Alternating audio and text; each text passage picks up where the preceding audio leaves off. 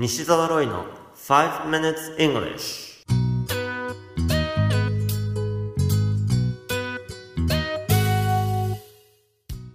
Hello everyone. こんにちは。イングリッシュドクターの西澤ロイです。5 minutes English は5分間で気楽にそして楽しく英語のポイントを一つ学んでしまうというコーナーです。毎回面白いもしくはびっくりするような海外のニュースをご紹介しておりますが今回のニュースはアメリカマサチューセッツ州からです。ある男性が息子さんを連れて仕事から帰宅した時のお話です。息子さんが家の勝手口の鍵が開いていることに気がつきました。しかし父親である男性は時々鍵をかけ忘れます。ですからいつものことだと思って家に入ったのですがその時圧倒的な違和感を感じたのです。なぜならいつも開けっぱなしにしているはずの扉が閉まっていたからです。泥棒が入ったのではないかと思い家を隅々まで見て回りましたが特に何も取られていませんでした。それどころかなんと家の中がきれいになっていたのです。絨毯には掃除機がかけてありいろんなものが片付けてあったとのこと。特に息子さんの部屋は朝の時点でものすごく汚かったそうですがそれがきれいに掃除されていたのです。さらにトイレをチェックしたら驚くものを見つけました。日本だとトイレットペーパーが三角折りしてあったりしますがなんと芸術的な感じでバラの花の形になっていたのです。おそらくプロのハウスクリーニングの人が誤ってこの男性の家に入り掃除をしてくれたのではないかという話ですこのニュース記事の英語のタイトルは Baffled man says stranger broke into his house, cleaned it and left. Baffled man says stranger broke into his house, cleaned it and left.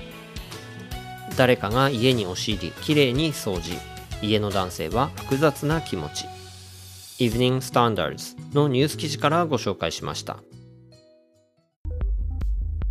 今回取り上げたい英語表現は掃除や片付けに関するものです。まず掃除をすることは clean という動詞が便利ですね。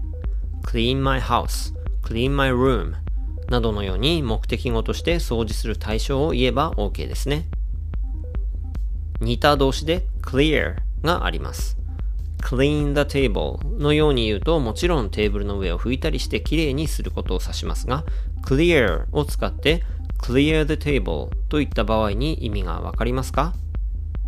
これはテーブルの上にあるものを片付ける、お皿などを下げるという意味ですね。それを clear the table のように言います。飲食店などでは必須の表現です。また、部屋の片付けなどによく使われる言葉が tidy up ですね。tidy と書いて tidy は形容詞できちんとした小綺麗なといった意味合いがあります。これを動詞で使い up をつけて tidy up my room のように言うことで部屋をきちんと片付けるという意味合いになります。ちなみに最近アメリカでは片付けることを表す新たな動詞が誕生していることをご存知でしょうか？その動詞とは condo もしくはマリエ・コンドと言います。ベストセラーになった人生がときめく片付けの魔法の著者近藤まりえさん。略してこんまりさんは世界的に特にアメリカでものすごく有名になっています。ネットフリックスでも Tidying Up with Marie Kondo という番組をやっているほどです。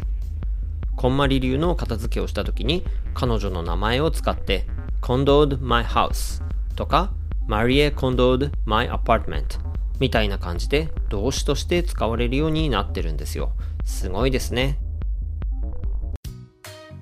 You have been listening to 5 Minutes English お届けしましたのはイングリッシュドクター西澤ロイでした。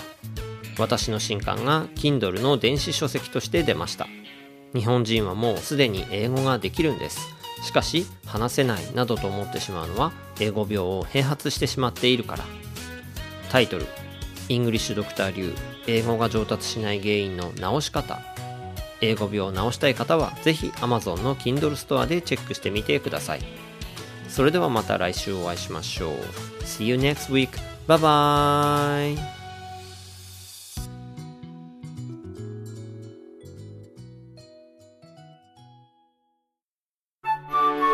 なるほど。